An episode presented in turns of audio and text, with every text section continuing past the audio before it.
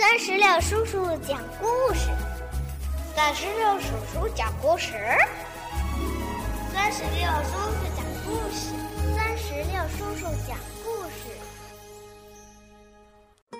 嗨，宝贝儿，你好吗？欢迎收听酸石榴叔叔讲故事，我是酸石榴叔叔。最近呀、经常会听到小朋友们说：“酸石榴叔叔在哪儿可以听到你最新的故事呢？”嗯，只要你让爸爸妈妈帮忙，在微信公众账号里边搜索“酸石榴”，添加关注就可以了。今天呀。酸石榴叔叔将继续给宝贝们带来《青蛙弗洛格的成长故事》系列的最后一集。弗洛格是个英雄。青蛙弗洛格的成长故事是由湖南少年儿童出版社出版，图文是荷兰的马克思·维尔修斯。好吧，接下来就让我们一起来收听吧。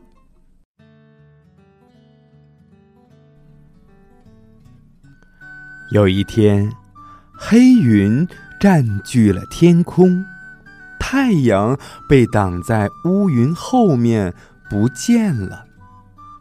弗洛格快乐的想着：“呱，你，要下雨啦！”他喜欢下雨，刚开始的几滴雨落在他光滑的皮肤上，他觉得很舒服。雨越下越大，越下越急。弗洛格高兴地在雨中又唱又跳。嘿嘿，下雨喽，下雨喽，短裤湿透喽！哎哎哎！天色越来越暗了，雨也越下越大。即使是对一只青蛙来说，这雨也太大了。弗洛格湿淋淋的跑回了家。弗洛格泡上了一壶好茶，窗外雨滴哒哒哒的打在窗户的玻璃上，但是屋子里还是很舒服的。三天过去了。雨还在下下呀，弗洛格开始有点烦了。不知道小鸭子、小猪和野兔都怎么样了？下雨以来，他就一直没有见到过它们。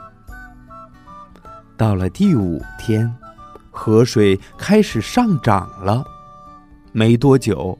水就漫过了弗洛格的屋子。起初啊，弗洛格还觉得好玩儿，可不一会儿，他就开始担心了。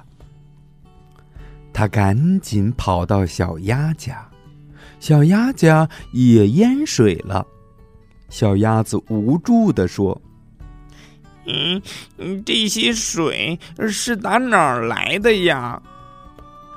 弗洛格用力地叫道：“哎，河水冲过了河堤，我们快去小猪家看看。”他们一路趟着水来到小猪家，小猪正靠着小阁楼的窗户边上，哭着说：“嗯嗯嗯嗯，我我所有的东西。”都湿了。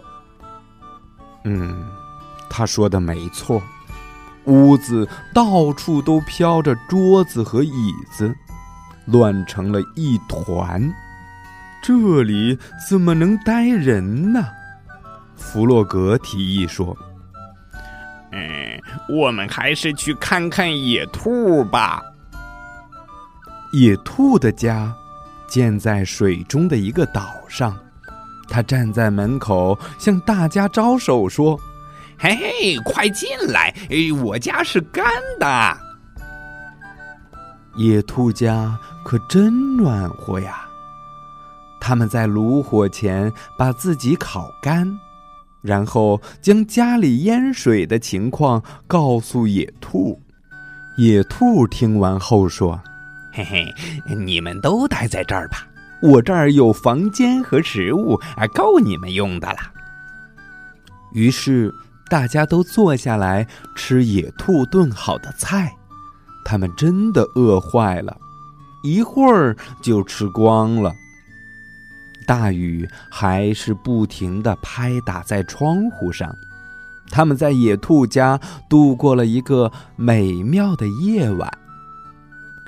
一连几天过去了，大家快乐地生活在一起，外面的雨仍然下个不停。直到有一天，他们发现家中只剩下最后一条面包了。野兔郑重的宣布：“嘿，伙伴们，嗯，我们没有食物了。如果不求救，我们都会饿死的。”小鸭子说：“嗯，我可不想死。”弗洛格说：“绝不。”到了第二天，只剩下一些面包屑了，大家。都饿坏了，但是他们都不知道该怎么办才好。外面的雨已经停了，可是积水还是很深。弗洛格突然大叫了一声：“啊，有办法了！我们可以游到山那边找人来救我们。”野兔不放心地说：“哎。”现在水流很急，路这么远，太危险了。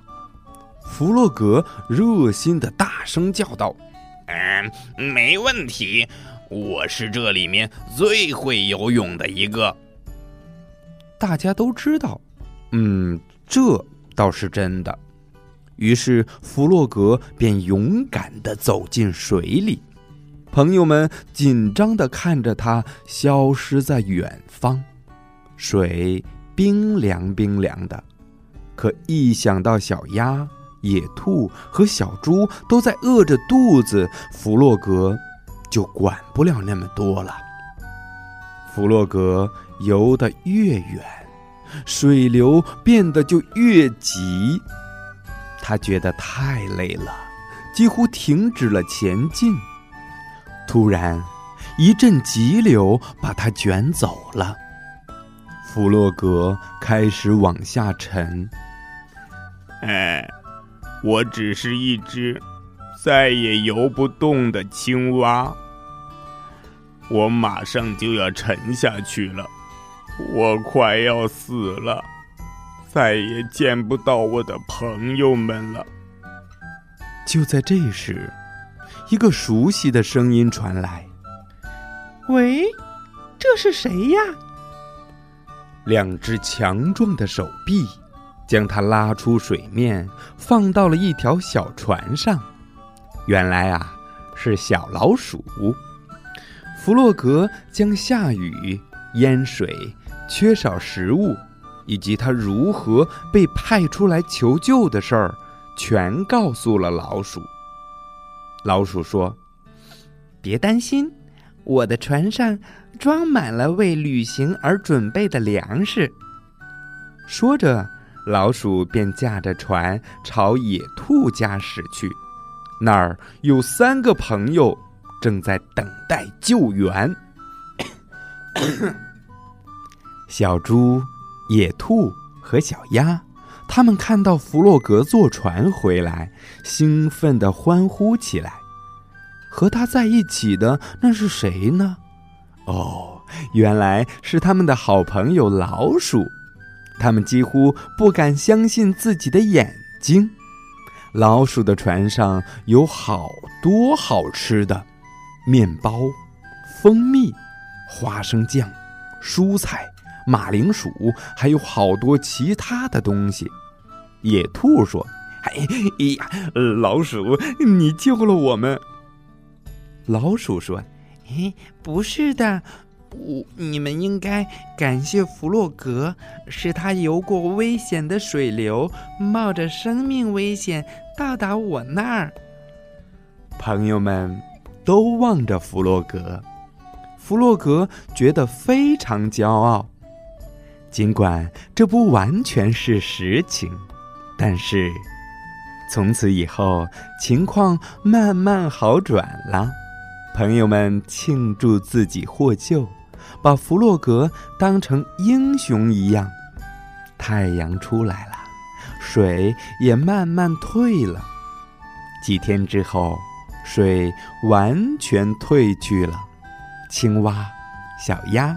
和小猪也可以回家了。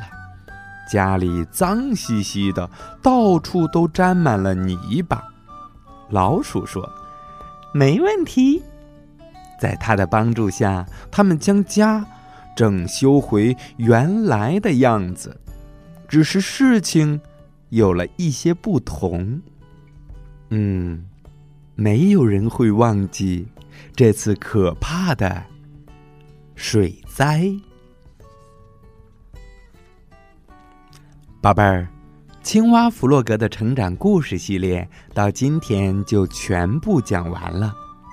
你可以在酸石榴叔叔的微信公众账号后台告诉酸石榴叔叔你最喜欢哪一个故事。